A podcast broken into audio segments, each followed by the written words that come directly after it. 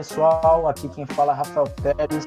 Estamos dando início a mais um episódio do podcast Movimento em Foco com o tema montanhismo. Os nossos convidados da vez são um médico do esporte, o Dr. Roberto Bizaco, e o atleta de montanhismo Jorge Marmion.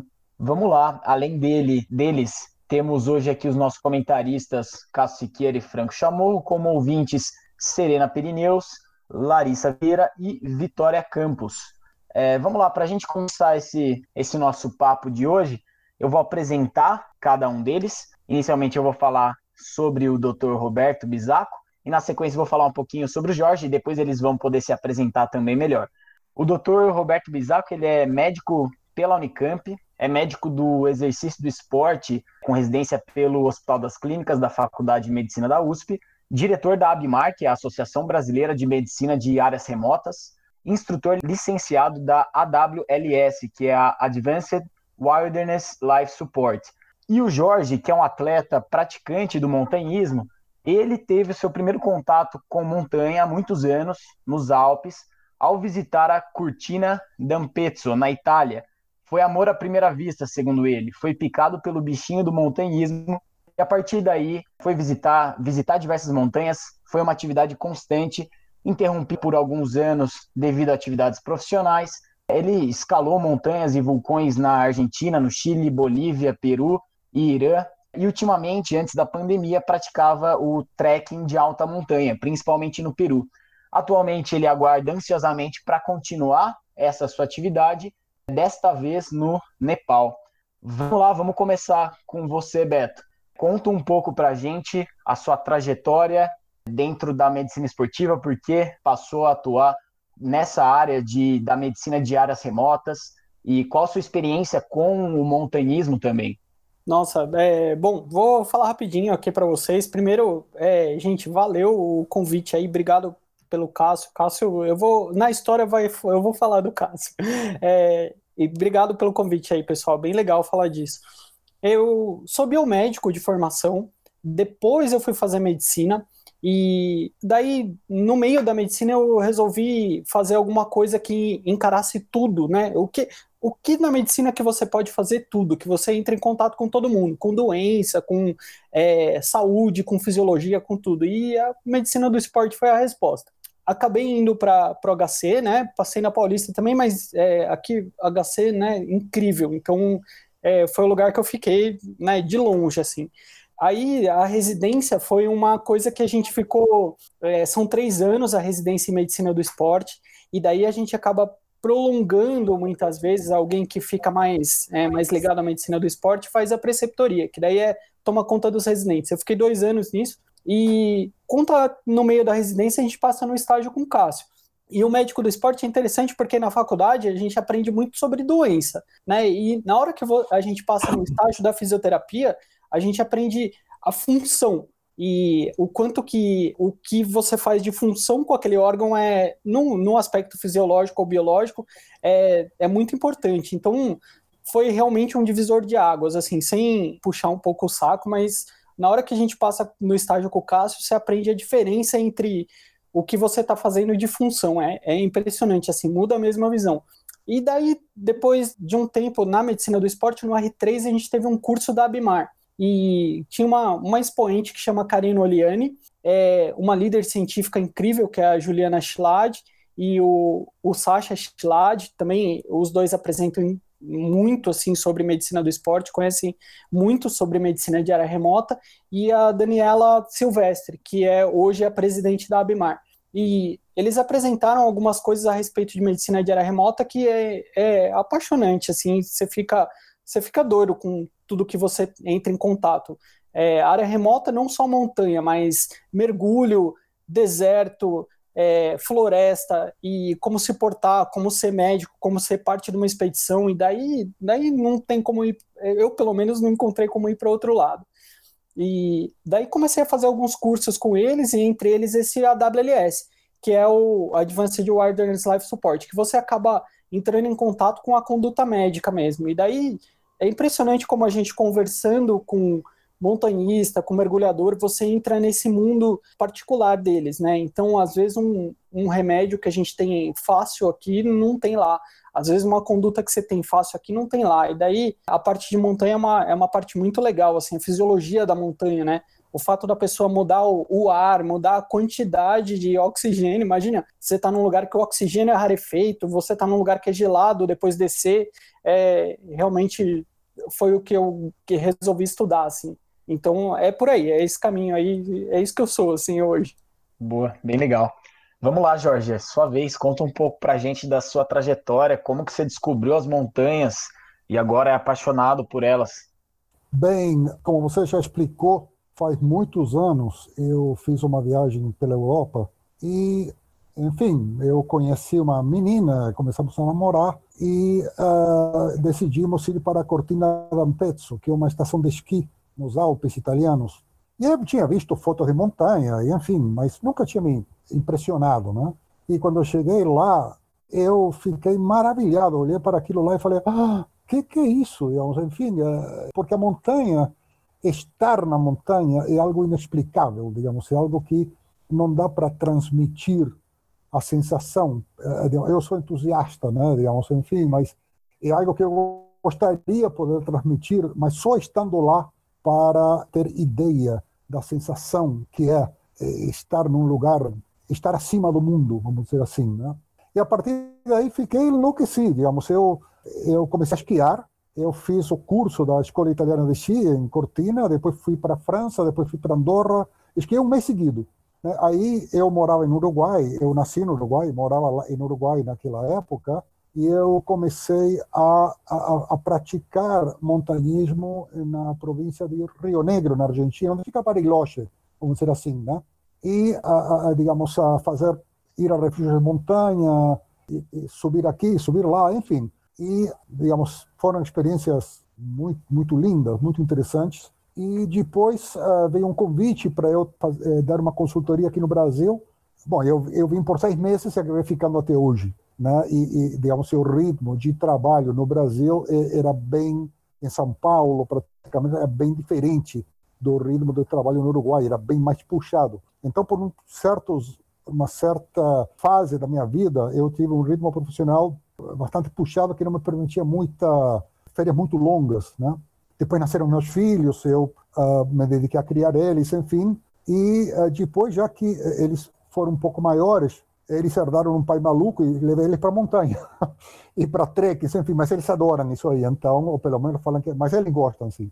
Eu, eu iniciei eles, iniciei eles nessa nessas experiências, né? E, bom, sempre que eu posso, eu escapo para algum lugar. Eu sou apaixonado por Peru, por exemplo. Peru é um país, vamos falar da natureza do Peru, não do país em si, né? Mas a natureza no Peru, as montanhas do Peru, são extraordinárias. E cuidado, o Peru não é Machu Picchu, né? Eu não sabia nada sobre o Peru e conheci em num refúgio que chama Automailing, na base do Tronador, na Argentina, um peruano né? Ele falou, ah, eu sou peruano, lá do Machu Picchu? Não, não, que Machu Picchu, eu sou, sou do Guarás. E falei, o que, que é isso? Eu, aí comecei a estudar, cara, é uma, impressionante. As montanhas no Peru são a coisa mais linda, uma coisa mais linda que eu já vi em todos os lugares. São extraordinário aquilo lá, né? E eu vou constantemente, menos agora, nessa pandemia, estou varado aqui em São Paulo. Se eu fizesse ciclismo, eu estava praticando.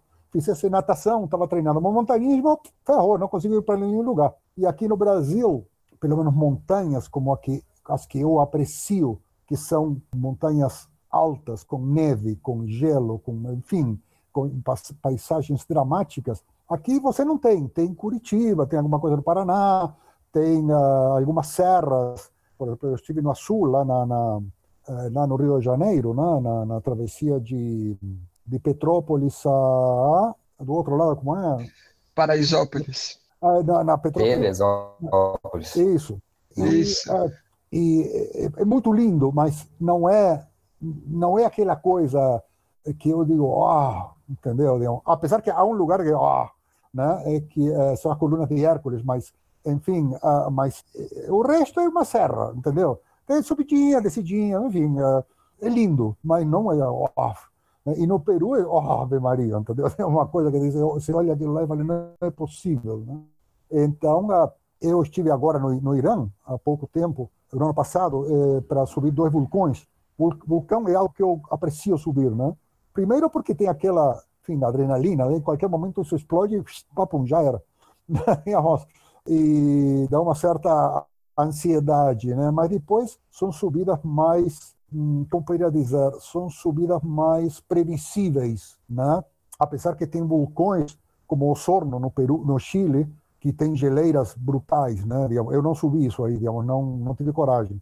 Era muito extremamente arriscado, porque o gelo é uma técnica, eh, digamos, diferente, né? Mas, enfim, eu, eu desde mais dois ou três anos eu estou mais inclinado a fazer trekking de alta montanha, né? ou seja, é, é fazer travessias de 15, 20 dias por cordilheiras, por exemplo. Né?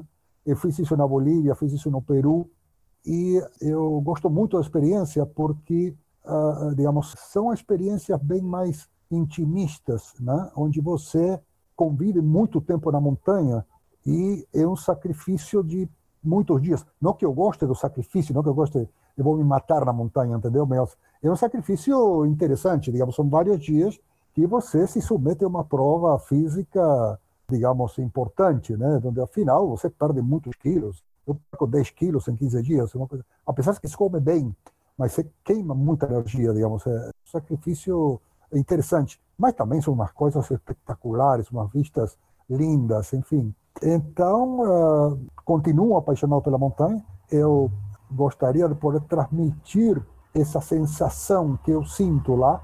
Justamente ontem eu estava vendo um filme que se chama Everest, obviamente sobre uma conquista do Everest por um grupo explorador. É meio triste, porque, enfim, não, não vou comentar, mas um deles já estava como nos 7 mil metros, né, que aí já é, é complicado essa altura.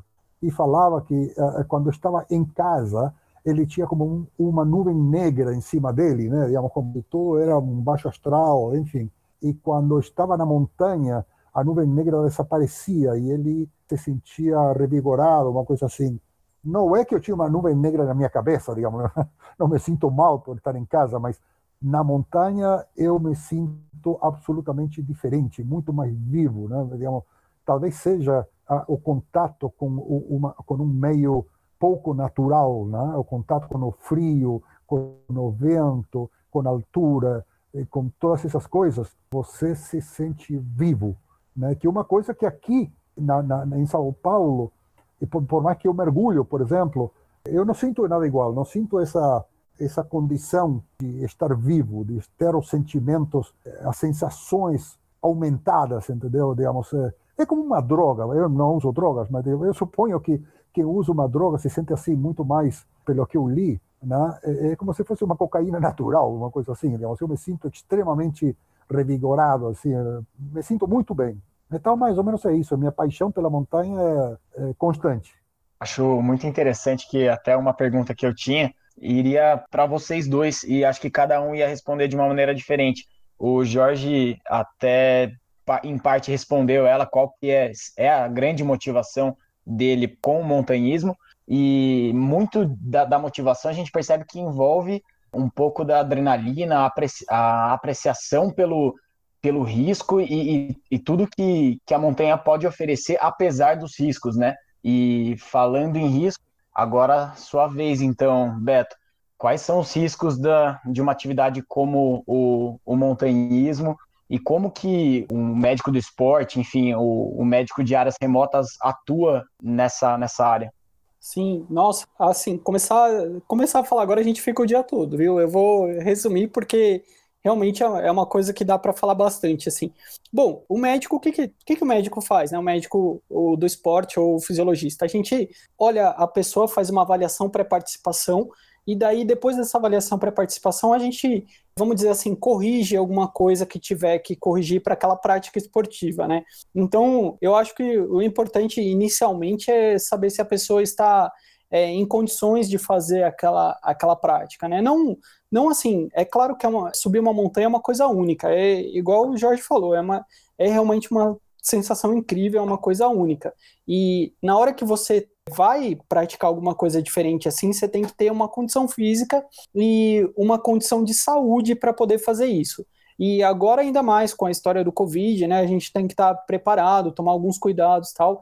Então é mais ou menos isso que a gente faz. Só que na área, na área de medicina de altitude, a gente acaba tendo algumas coisas particulares aí de avaliação. Então, saber se a pessoa tem condição de subir aquela, aquela montanha, se ela tem condição do ponto de vista de marcha, do ponto de vista de capacidade realmente de chegar lá, porque é, vou dar um exemplo do Everest, eu acho que o Jorge não foi não sei se chegou aí para o Himalaia, mas assim, as pessoas planejam e gastam em torno de 60 mil dólares para chegar lá. Então, é, mobiliza toda uma expedição, mobiliza uma galera bastante grande. Então, você de repente tem um mal agudo de altitude, que é uma doença particular da altitude, é, você vai atrasar a expedição toda. Você tem um problema ligado à exposição é, sucessiva a gelo, você pode ter um frostbite, um frostnip, alguma coisa relacionada, então você vai estragar a expedição toda. Tem doenças particulares que acontecem na altitude. Então, o mal agudo de altitude, o edema pulmonar de altitude, o edema cerebral de altitude, são coisas que acontecem na particular com a pessoa. Então, o, o, ponto principal é você pensar em todo mundo ali e na sua própria segurança. Até porque, se você tiver, sei lá, numa montanha como o K2, por exemplo, você não vai conseguir ser resgatado de forma imediata, rápida, é um pouco difícil, assim. Então, eu acho que o principal é uma avaliação pré, saber a experiência da pessoa, saber como é que ela está disposta ali a, a, assumir esse risco. É claro que é, é, uma, é uma atividade de aventura, né? Então, sempre vai ter um risco aí, né? Qualquer andar de skate você pode quebrar o braço, né? Então, se posicionar numa altitude é bem diferente mesmo. E daí eu costumo falar coisas simples assim. Então, ah, vou me preparar para uma para minha primeira montanha. Então, vou para a Serra Gaúcha ou para a Serra aqui do Rio mesmo, a, a que o Jorge comentou. Ah, vou comprar minha bota nova e vou usar aquela bota para aquela expedição. Comprei a minha bota para usar agora. Só que a bota pode provocar uma bolha. Você começou com uma bolha nos primeiros 2K, já era, acabou sua expedição. Então, tem algumas coisas aí particulares que a gente acaba olhando. E o equipamento é uma delas, né? Equipamento é preponderante, assim, você tem que saber, como médico, é, é, é interessante isso, né? Mas como médico, você tem que saber orientar o equipamento que a pessoa vai usar. Então, é, começa aí né? Ah, precisa de algumas vacinas para ir para alguns determinados lugares, e, e aí é, é o contrário, né? Então, para você ir para os Estados Unidos ou ir para uma montanha europeia, a gente tem que tomar vacina porque a gente é o, é o contagiante, né? Então, é alguma coisa diferente aí da avaliação habitual, assim, de saúde, né? Não é só tascar um monte de exame, pedir um monte de exame, é, é um pouco diferente aí. Daí se vocês tiverem alguma dúvida particular, assim, nossa, aqui é, realmente dá para falar o dia todo. Eu, se começar a falar agora, vou. Normalmente eu já falaria o dia todo. Então. Eu gostaria de fazer um complemento, que é o seguinte: há, há dois aspectos na montanha, que um é a altura. E altura é algo que você não pode praticar. Você não pode praticar aqui em São Paulo para se adaptar à altura. Né? Não tem como. Há certa, eu, por exemplo, quando eu vou fazer montanha, eu começo antecipadamente, alguns dois meses antes, comer muita beterraba, né, que ajuda no processo de aclimatação. Mas a aclimatação, que é o processo de adaptar-se à altura, é um é, é, é, tem uma técnica.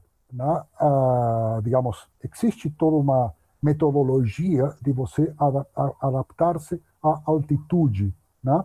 Então, você, por exemplo, eu Atualmente, eu depois eu fiz muita altura, eu acho, mas se um palpite meu, que o corpo tem uma lembrança da altura e eu acredito que eu me adapto mais rapidamente à altura que alguém que nunca esteve lá, né? Ou seja, eu poucas vezes tive problemas de altura, né? Mas sempre respeito muito a aclimatação. Quando eu vou em um lugar alto, eu chego pelo menos uma semana antes e eu vou fazendo esse processo. Ou seja, sobe um dia, aí desce, dorme embaixo, sobe, dorme lá em cima, desce um pouco, sobe mais um pouco, e vai fazendo esse tipo de sobe, desce e dorme lá em cima, entendeu?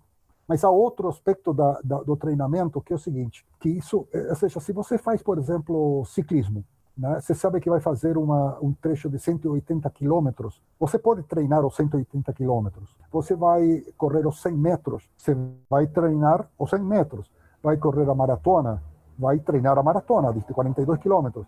Mas ao subir o cume de uma montanha, é um processo que, em geral, se faz gradativamente, ou seja, você vai subindo aos poucos, 500 a 600 metros por dia, até para adaptar-se à altura, e no último dia é o dia de ataque ao cume.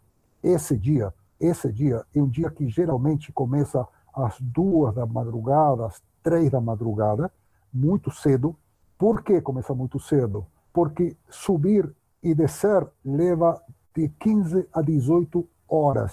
Né? E segundo, porque você quer aproveitar o frio da noite, que está muito frio, porque a neve está dura. Né? Então, eh, você não afunda quando pisa a neve. Você sobe mais fácil, vamos dizer assim. Então, até as nove da manhã, mais ou menos, às nove e pouco da manhã, você já subiu seis horas pisando em neve dura. Né? Não, não se afunda, porque afundar na neve é, cansa muito, é, é muito cansativo e você tem que subir levando todas as tralhas, todas as tralhas lá, é, como o nosso colega falou aqui. Tem que levar a, a raquete para quando, digamos, esteja descendo, a neve esteja blanda, a neve esteja branda, você não afundar. Tem que levar os, os grampões, que são aquelas garras para se firmar no gelo, o piolé, que é a picareta, corda, roupa, água, comida. É uma, é uma mudança, vamos dizer assim. Leva um monte de tralha nas costas, né? E aí, quando você chega mais ou menos às nove da manhã, você já, você já passou por muita coisa. E o problema é o seguinte: como você treina para um esforço de 18 horas contínuo? Não tem como treinar, vai fazer o quê? Entendeu? Então, a, a, digamos, a, aí, além do aspecto físico, além do aspecto físico, algo extremamente importante, que é a parte psicológica. Na montanha, uh, um dos principais problemas do montanhista não é só o físico, é o psicológico. Por quê? Porque isso já me aconteceu. Na montanha, vamos dizer assim, você.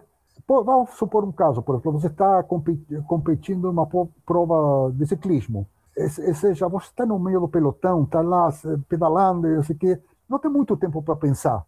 Na montanha, você tem tempo para pensar. E esse tempo para pensar é ruim para caramba, porque o cérebro está constantemente te dando sinais de para, o que você está fazendo? Está muito frio, você está cansado, volta, a barraca estava quentinha, tem um chat esperando, entendeu?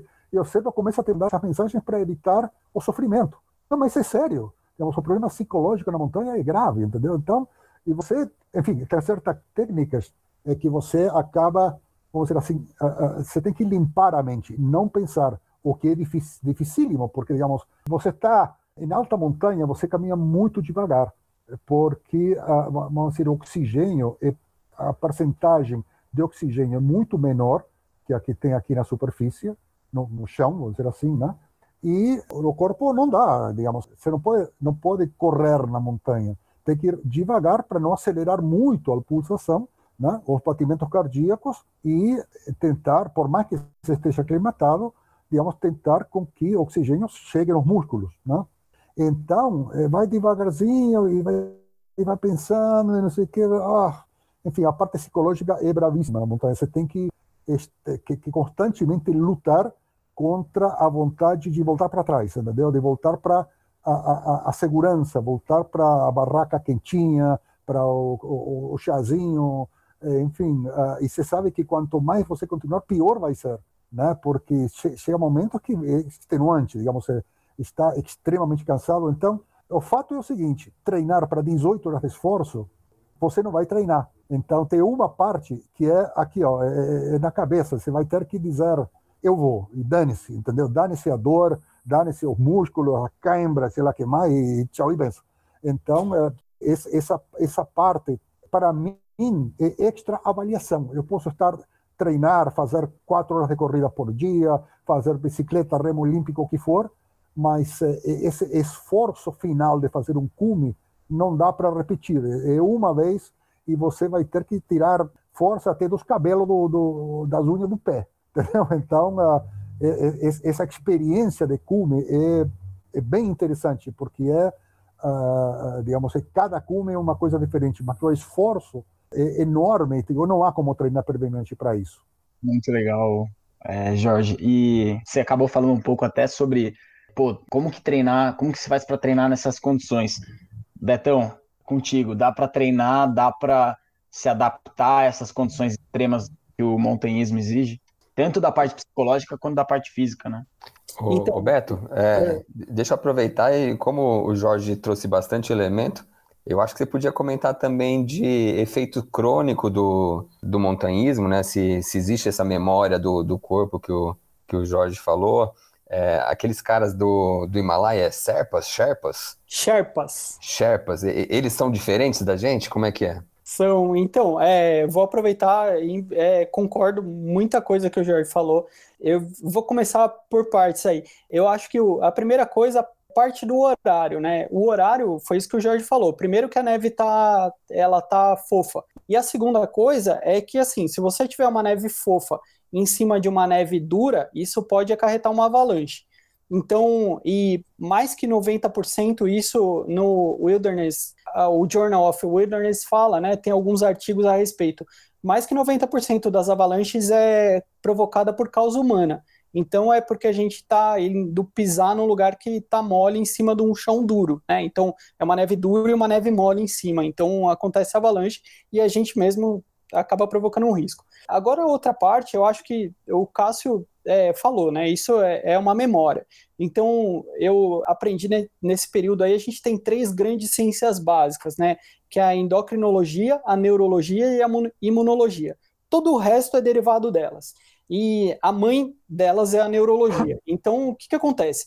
Você tem sim uma memória neurológica, tanto para treinamento quanto para quando você treina para altitude. Então, o fato de você se expor a uma quantidade diferente de oxigênio, uma quantidade diferente de exercício, uma quantidade diferente de esforço, você cria um caminho mental para aquele lugar mais rápido. Então, é, você tem sim uma memória. O treino pode não ser efetivo o tempo todo, mas você tem uma memória de treino sim.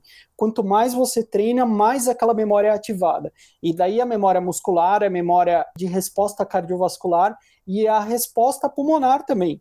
Porque é realmente diferente na altitude. Na hora que você está na altitude ali, como o Jorge falou, o oxigênio é rarefeito, a insolação é maior, o, os elementos naturais ali estão no extremo. Então a gente precisa estar. Tá, é, é, importante que esteja treinado. A gente leva uma memória, mas o ataque ao cume é realmente uma coisa única. Então, se você fez alguns, é, você leva parte da memória, né? Até parte da memória de é, o avanço psicológico, o que, que você vai comer, o que, que você vai, como que você vai se portar na equipe, se você vai ser o salvador da equipe, se você vai ser o primeiro da equipe a andar mais rápido, se você vai ser o mais lento.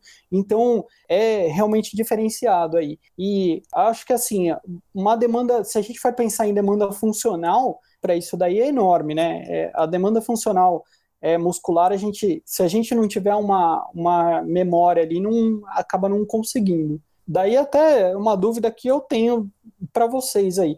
Eu, eu não sei o quanto que a memória de montanha pode chegar nisso, né? É, porque assim, é uma demanda muscular, uma demanda de oxigênio, uma demanda de psicológica, tudo junto atacando aquela, aquele organismo naquele momento. Então, não sei se vocês têm alguma experiência, até poderia contar aí para ficar mais rico.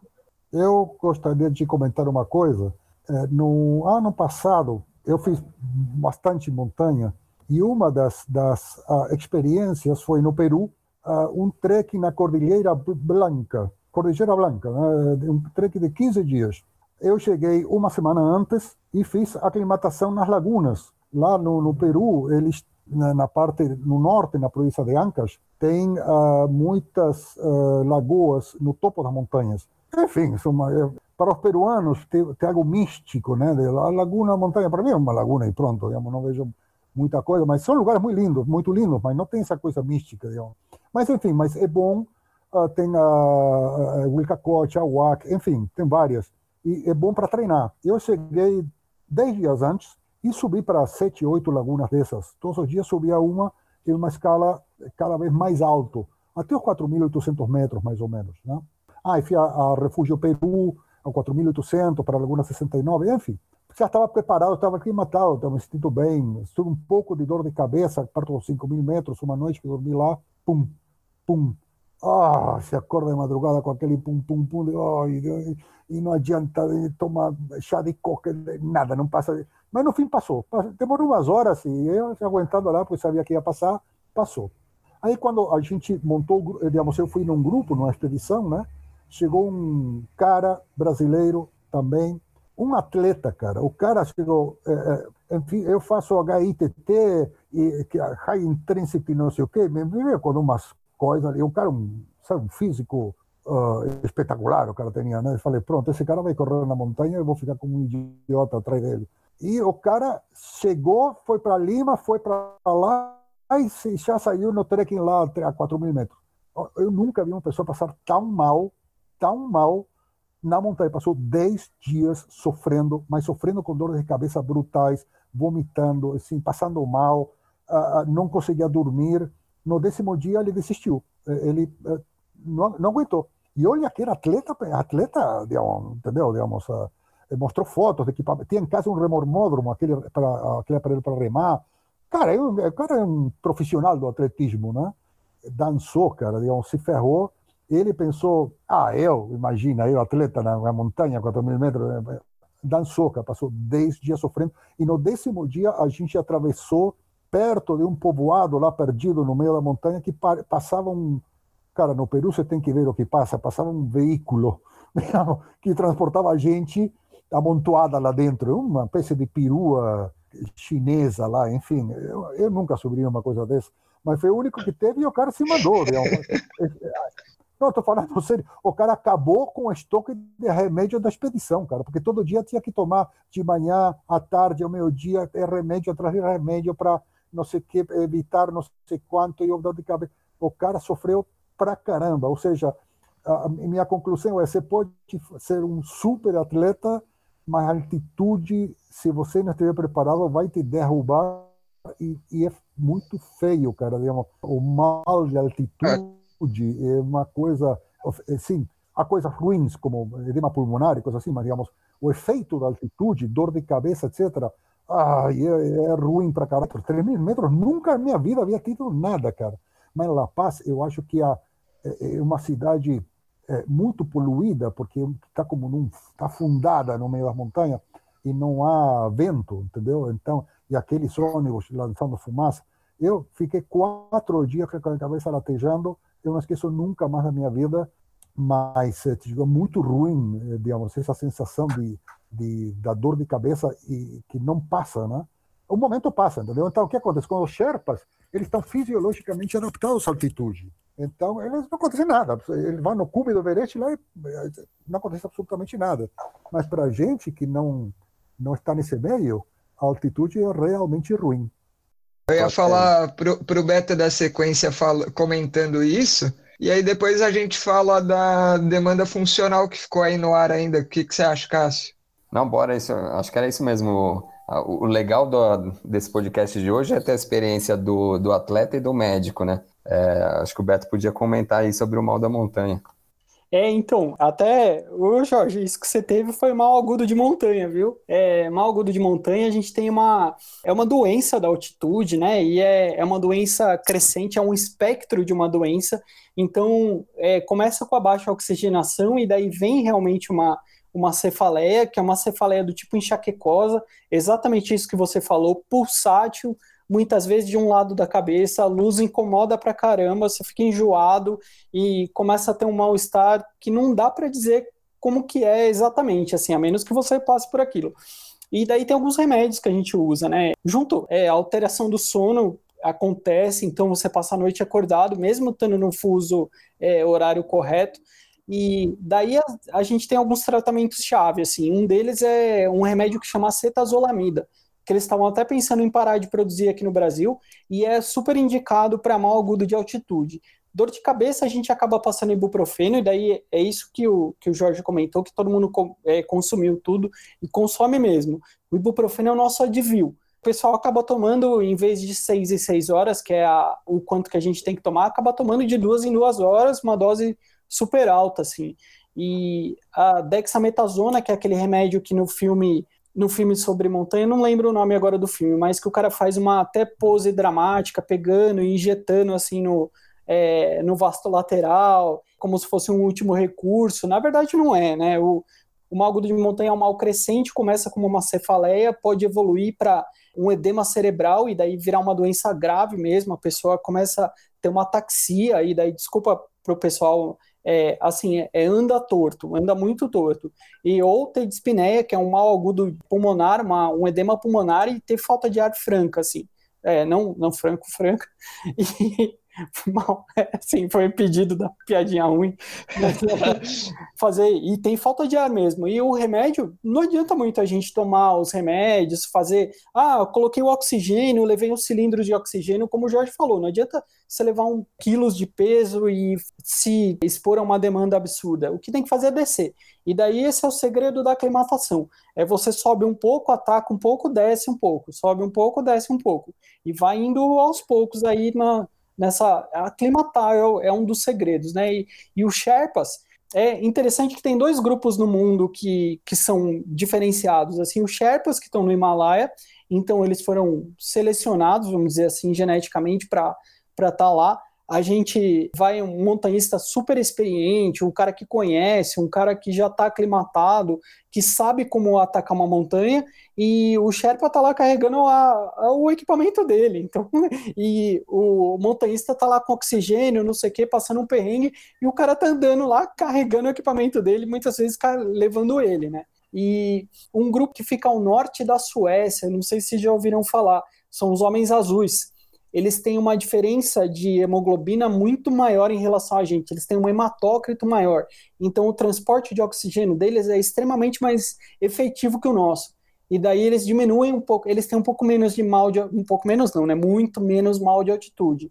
Isso é, é bem interessante a gente ver isso, porque acaba caindo naquela história da ah, é, o Bolt é um, é um super atleta de um lado, e o, sei lá, o jogador de futebol, o Neymar, é um super, super atleta do outro lado, o Phelps é um super atleta do outro lado.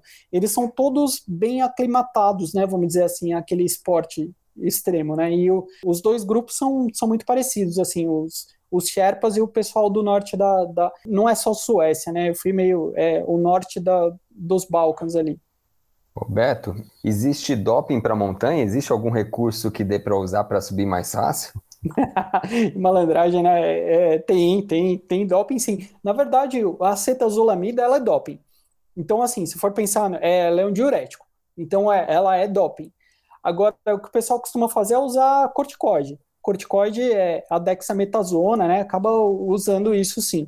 E a dexametasona é oxigênio, né? Então, na verdade, é o contrário, né? O ficar um tempo, tanto que tem treinamento em altitude para atleta de natação, para atleta de longa distância, os maratonistas, né? E você se expor à altitude é um, é, não é um doping assim, mas é, é um treino que você melhora ali o que você está fazendo.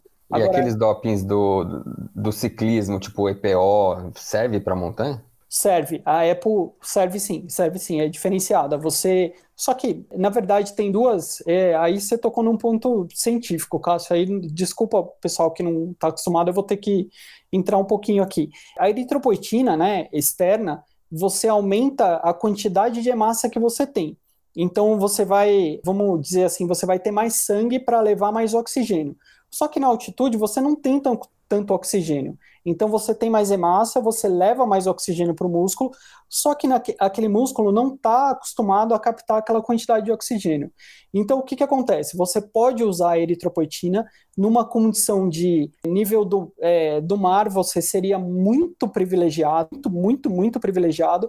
Agora na altitude você não tem o recurso maior que é o oxigênio.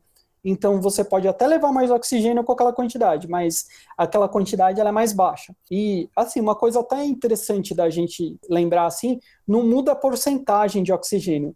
Continua aquela porcentagem de oxigênio versus nitrogênio versus outros gases, mas em quantidade absoluta diminui, o ar fica rarefeito. Então não tem muito que você conseguir ali. O doping principal é o corticoide. Por quê? Na hora que você usa dexametasona, você aumenta um pouquinho a pressão arterial, você aumenta um pouquinho a frequência cardíaca antes do organismo chegar naquilo, e daí você consegue alguma coisa melhor. Mas um doping da altitude talvez fosse uma transfusão sanguínea prévia. Aí, ok. Aí, num músculo extremamente treinado. Agora, a eritropoetina, é, os diuréticos, né, as coisas que o pessoal normalmente usa num, na, na altitude ali é, não tem muito o que fazer, não. Muito bom, Beto. Até aproveitando aí, acho que você já esclareceu muita coisa da parte do montanhismo. E eu e o Cássio vamos falar um pouquinho das demandas funcionais, só que quero já deixar claro que do montanhismo eu entendo pouco. Vocês viram que meu comentário ali foi como que foi? Paraisópolis em vez de Teresópolis, né? Ou seja, do montanhismo eu só conheço morro e favela como bom conhecedor da Zona Leste. Então, mas de demanda funcional a gente consegue falar. O próprio Jorge foi meu paciente, ele foi meu primeiro paciente montanhista. E foi, foi um presente muito legal, porque ele foi um dos meus primeiros pacientes da pós-graduação. E eu tive que pegar ali o, aquele, aquele momento para realmente estudar o esporte do zero, né? Então, eu não conhecia nada de montanhismo, eu sentei com o Jorge, primeiro entendi toda a queixa dele na época, e depois ele me falou de grampão, ele me falou de é, das raquetes, ele me falou de como funcionava essa história de ir até o acampamento base, fica tanto tempo e se aclimata, e aí depois eu fiz cara de quem estava entendendo tudo na hora, né? O, o, Jorge deve lembrar, fui anotando e estudei, estudei, estudei. Então acho que é, é, bem legal porque foi nesse primeiro momento que eu comecei a entender o que, que são alguns jargões ali que fariam todo sentido para entender o que, que é essa demanda funcional. O que, que é o cara que sobe com mula, né? Alguém para carregar as coisas, ou um recurso ali para carregar menos carga? O que, que são esses tais grampões, né? Que é aquele artefato para você é, perfurar a neve, ter uma aderência ali, não escorregar, ter o que, que é a raquete para quando. Então as demandas funcionais são muito específicas e é muito legal você ver que mesmo eu nunca tendo pisado numa montanha desse jeito, a gente com conhecimento da fisioterapia, da funcionalidade, conseguindo entender aqueles pontos de indivíduo, tarefa e ambiente, a gente consegue ter recursos suficientes para entender quais são as demandas funcionais, que é um cara que vai ficar num esporte extenuante, de longa duração, com todas as adversidades ambientais que o Beto e que o Jorge já falou, tendo que dia após dia com menos recurso, menos substrato energético, mais cansado, mais fadigado fisicamente, mentalmente, se colocar em subida ali dia após dia, né? Então tem uma demanda muito grande aí se a gente pensar em membro inferior, né, para todos os extensores e tudo mais, mas também uma demanda muito grande também de músculos do tronco para todo o carregamento e todo o restante. Então, para não aprofundar muito e não ficar falando muita coisa, acho que esse é o elemento funcional principal que a gente vai ver e toda essa interação com o ambiente inóspito. E Cássio, manda ver aí no que precisar. Ah, acho que é isso aí que você falou. Se, se há uma subida feita com sticks, né, com bastões, tira um pouco de demanda de equilíbrio, mas ao mesmo tempo põe uma demanda de coordenação e de membros superiores integrando com membros inferiores. Então é, o, é um esporte que só parece fácil para quem olha de longe, né? Pra, né? Ah, é só, só subir caminhando? Não, tem... o negócio é, é, bem mais complexo. E aí, putz, Franco, eu vou fugir do tema já. Eu vejo o Jorge falando e a, a montanha me parece. A montanha tem algo de poético, né? Você chegar no cume, olhar para baixo, olhar aquele horizonte, às vezes nuvem abaixo de você, é algo bem poético, né? Traz uma, muita coisa de emoção. E aí eu vou, vou falar que a minha experiência com montanha é decolando de montanhas. Então, eu, eu tenho. Agora nas férias, eu fui para São Bento do Sapucaí, são montanhazinhas, mas que olhando lá de cima, vendo aquele horizonte, já é de uma paz, de, de uma conexão com a natureza muito grande. E eu reparei que quando você está na montanha, o seu horizonte, você olha muito para o céu, olha muito para as nuvens, para e quando eu tô voando, quando eu voava de asa delta, era o contrário. No, quando eu tô no alto, eu olho para o chão. E eu achando, antes de voar, eu achava que, que eu ia voar, ia ver o céu. Não, voando eu olho o chão. E, nossa, que. Corta isso, Rafa, esquece. Putz, que viagem nada a ver, pode cortar mesmo. Cara, se você concluir bem, eu deixo. Putz, não, já... a, a, conclusão é, é, é louca, assim, tipo, que a conclusão é meio viajante, mas assim, quando eu voava, eu percebi o quanto eu gostava da Terra. Sabe que, que loucura? Você tá voando assim, falando, cara, a, a Terra é bonita pra caramba. voar é bonito para você poder admirar a terra de lá de cima. E acho que talvez a, a montanha traga um pouco isso. Não sei, Jorge, se, se quer embarcar na minha viagem. Mas, Rafa, se quiser cortar, corta à vontade. Ficou... Tô até com vergonha disso. Cara, eu, eu não, nunca, nunca vou julgar a viagem dos outros, cara. Para você é importante. Não, posso comentar uma coisinha? É difícil explicar a montanha para quem nunca esteve, numa, nunca esteve numa montanha, mas vou tentar dar um paralelo. É, eu acho que pessoas que não estiveram na montanha talvez estiveram no topo de um prédio, no prédio do Banespa, aqui em São Paulo, na, na Torre Eiffel, em Paris, enfim. E eu duvido que alguém que esteve no topo de um prédio e olhou para o redor não ficou, ah, que maravilha. Né? Todo mundo fica. Então, você, porque está vendo a cidade de um ponto de vista privilegiado. Na montanha, você, você está vendo o mundo de um ponto de vista privilegiado. Tem cenas que eu nunca mais vou esquecer na minha vida.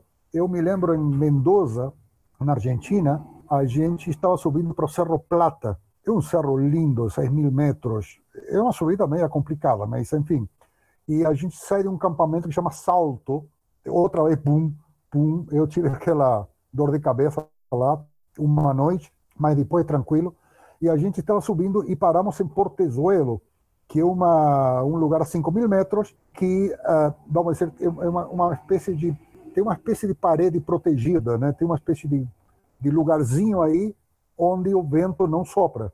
Aí você sobe dois metros e tem um plano que uma ventaninha que Deus me livre, uma coisa horrorosa.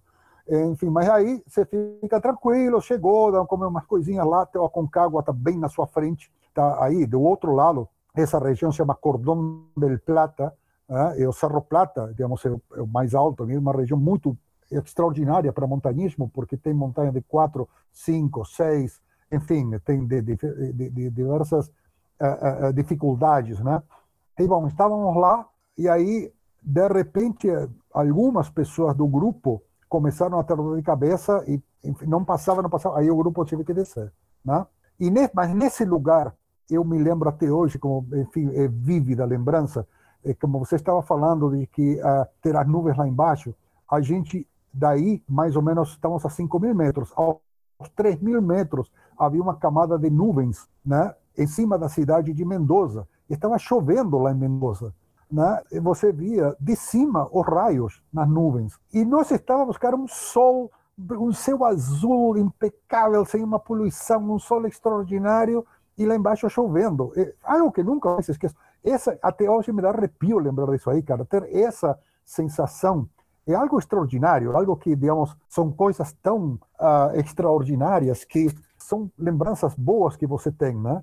E uh, que são irreproduzíveis, não dá para ser de outra forma. Então, altura, para mim, não é, é, um fato de que eu vou subir 5 mil metros porque é 5 mil metros. Digamos, é como eu também mergulho. E sei quantos metros você desceu? Isso não importa. Importa que eu vi quando eu desci. Talvez a 12 metros eu vi uma flora espetacular, entendeu? Eu vi corais, peixes bonitos. Não precisa de 50 metros para ver alguma coisa. E montanha também, mas o fato de estar lá em cima te faz ver o mundo de outra forma. É uma paz uma tranquilidade, é uma, enfim, é uma vista que você tem sem obstáculos, né? Porque se você está em São Paulo, qualquer lugar que você olha, tem uma parede, tem um prédio, tem, tem alguma coisa bloqueando a tua vista. Lá em cima, nada bloqueia a tua vista.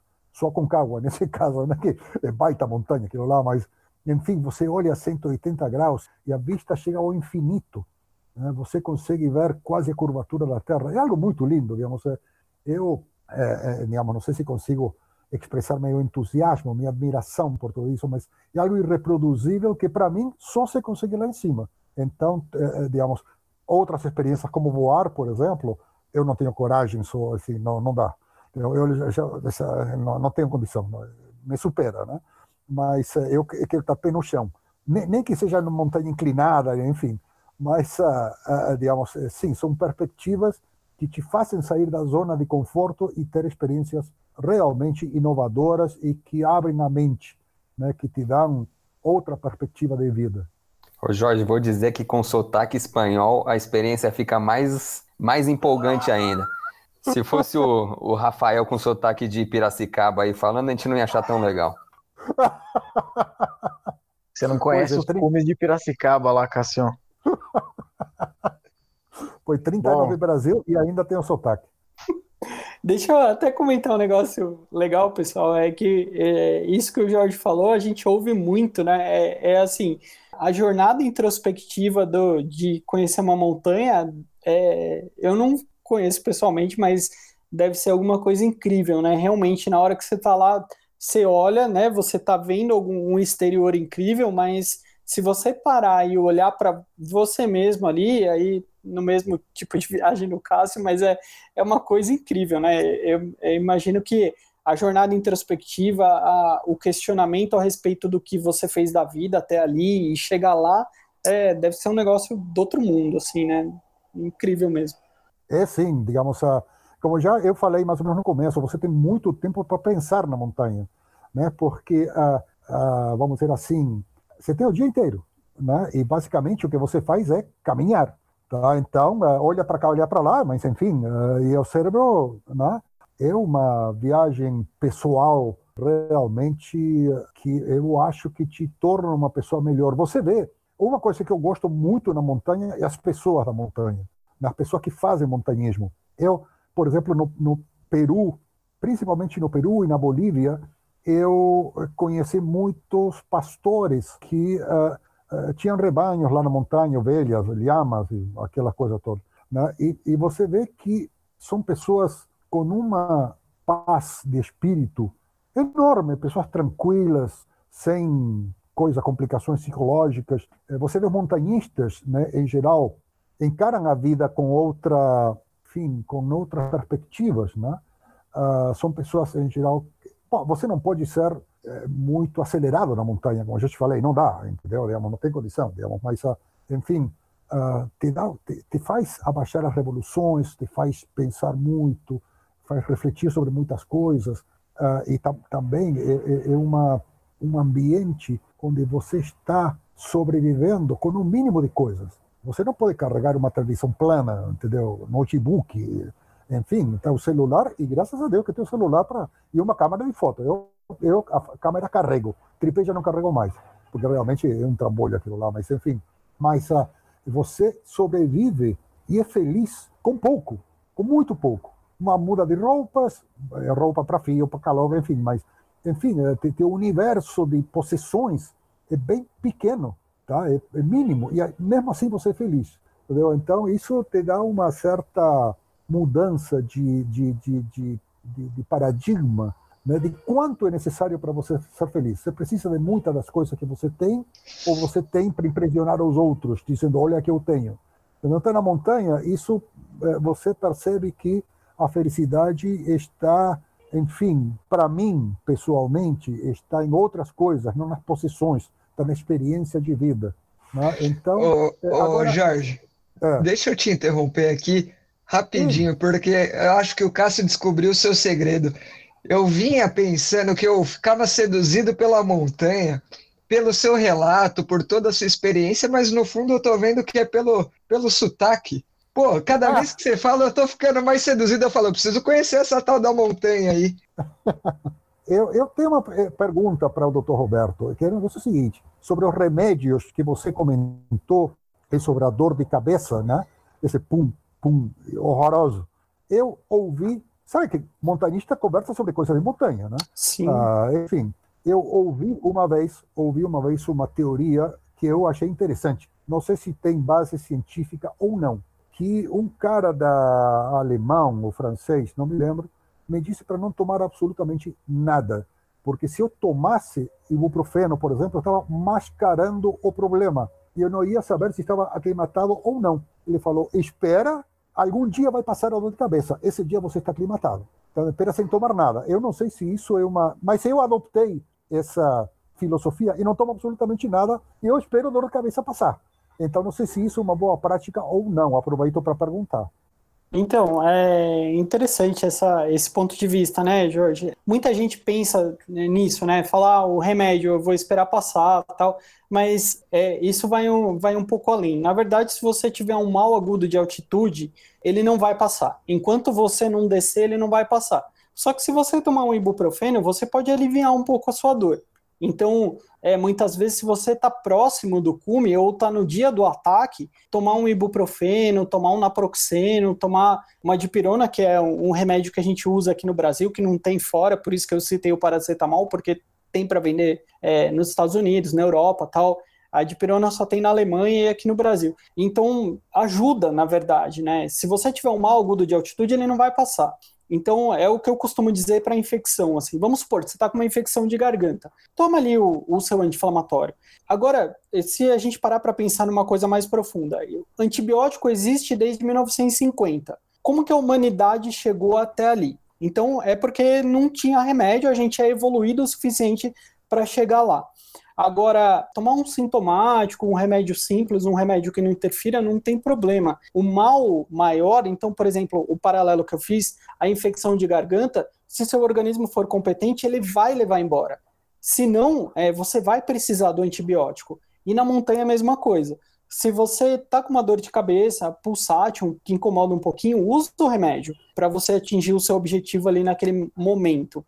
Agora, se você tiver realmente uma algo de altitude, ele não vai passar, ele não vai embora. Então, é, você pode até mascarar um pouco, mas você não vai mascarar a ponto de ter alguma coisa grave. E daí, o mal agudo de altitude relacionado à cefaleia, por exemplo, você vai ter ataxia. Você vai andar torto. Se você tentar seguir uma linha reta, mesmo que seja em 10 metros, você não vai conseguir. Então, um ibuprofeno não vai mascarar isso uma dexametasona não vai mudar o, o grau de captação de oxigênio. Então, tem uma lógica nisso que ele falou, e até uma, uma, coisa que eu costumo dizer na medicina, muitas vezes a gente acaba entrando nesse beco. Nem tudo que é lógico acaba sendo provado. Né? Nem tudo que é. Você pode seguir uma lógica perfeita, um raciocínio perfeito, e você diz, ah, uma coisa leva a outra, que leva a outra, que leva a outra mas nem sempre isso, esse caminho é, é ver, o, o, início e o fim são verdadeiros. O caminho pode parecer muito lógico, mas não, não, acaba não sendo verdadeiro. Então, esse é um dos casos que vale a pena. Agora sim, você começou a expedição, você está no comecinho ali, você está, sei lá, 3 mil metros, e já começou a ter sintomas de mal de altitude, como uma cefaleia, uma náusea muito intensa, é, escotoma, que é ver aquelas luzinhas brilhantes, aí, poxa, desce desce porque não é, não é o caminho para você ali, diferente do, do habitual, né? Agradeço o esclarecimento, digamos. Uh, uh, em geral, te digo, isso não me acontece porque eu uh, sou bastante consciente da aclimatação e sempre que vou fazer uma expedição, um cume, alguma coisa, eu aclimato com pelo menos 10 dias de antecedência. Então, eu faço um período longo de aclimatação e quando já começo nos 4 mil metros, já estou aclimatado, digamos, não sinto absolutamente nada. Né? Por exemplo, nessa, nessa, nessa experiência que eu falei do Peru, do atleta lá, que veio com toda a, a, a coisa dele lá, de, enfim, eu não sentia nada, absolutamente nada. Te digo, chegamos a um passo que era, estava 5 mil metros, uh, eu estava com uh, ah, 11,8 de pressão, 92% de oxigenação, uh, enfim, estava ótimo, me sentia muito bem, né? E eu quero, esse, o cara estava destruído lá em cima. Para você não sentir nada. Não, eu não sinto nada, estou ótimo, eu sinto muito bem. Eu nunca me senti na vida tão bem. E o cara desespera assim, ai meu Deus do céu, minha cabeça, entendeu? E todo, todo fortão, atlético lá. Então, uh, isso de caminhar torto já me aconteceu no vulcão no Chile, no norte, na Atacama, um vulcão alto, 5.800 metros, mais ou menos, 5.700. E uh, uh, foi na descida a gente começou a acelerar um pouco, e você sabe que eu comecei a cair para a direita, né? Falei, mas que, que negócio é esse, cara? E eu caminhava, eu caía para a direita, enfim, já me aconteceu também, não sabia que era mal da altitude isso aí, ah, eu pensei que era alguma coisa, sei lá, neurológica, mas agora eu estou sabendo que foi mal da altitude também, mas foi na descida, isso foi engraçado, né? Mas foi na descida acelerando um pouco, digamos, descendo um pouco mais rápido que o normal. Sim, deixa eu até comentar isso, porque tem duas coisas muito interessantes aí. Imaginem um atleta, é, e daí a gente está acostumado a lidar com isso, né? Sei lá, um atleta comum com um VO2 super alto, que é uma medida de capacidade física, ele rende menos na montanha do que um experiente como o, seu, como o Jorge. É diferente, o experiente rende mais. E tem estudo dizendo que o VO2 não é limite, não é, não é parâmetro para você se dar bem numa montanha, a experiência é maior. E tem estudo com questionário, tal, bem, bem conduzido. Deixa eu só falar, eu vi a, a pergunta da Vitória e, assim, é, não tem um certificado, é, Vitória, mas o certificado do ponto de vista de saúde, esse que a gente faz, que é o AWLS, é como se fosse o ACLS, como se fosse o ATLS, é certificado pela Wilderness Medical Society. E daí você não precisa dele para atender na montanha, não é extremamente necessário, mas ajuda muito. Assim, a, a verdade é que ajuda muito. O que você precisa ter, se você for guia, você precisa de alguns certificados internacionais para ser o guia na montanha. Isso você precisa. Agora, é, do ponto de vista de atendimento da saúde, não. Atendimento da saúde, se você souber é, algum grau de emergência, emergência básica, já está apto para ir, e uma expedição pode ir sem médico, sim. Muito bom papo, com filosofia no final, Cássio dando uma viajada, o Jorge concluindo o raciocínio aí em cima do que é estar no, no pico de uma montanha, com o sotaque que concluiu de uma forma que com certeza quem ouviu deve ter ficado com vontade de conhecer as montanhas. Queria agradecer a presença do Dr. Roberto Daco, o Jorge, atleta de, de montanhismo, os nossos comentaristas, Cássio Franco, e quem esteve presente aqui como ouvinte. É, obrigado a todos e até a próxima.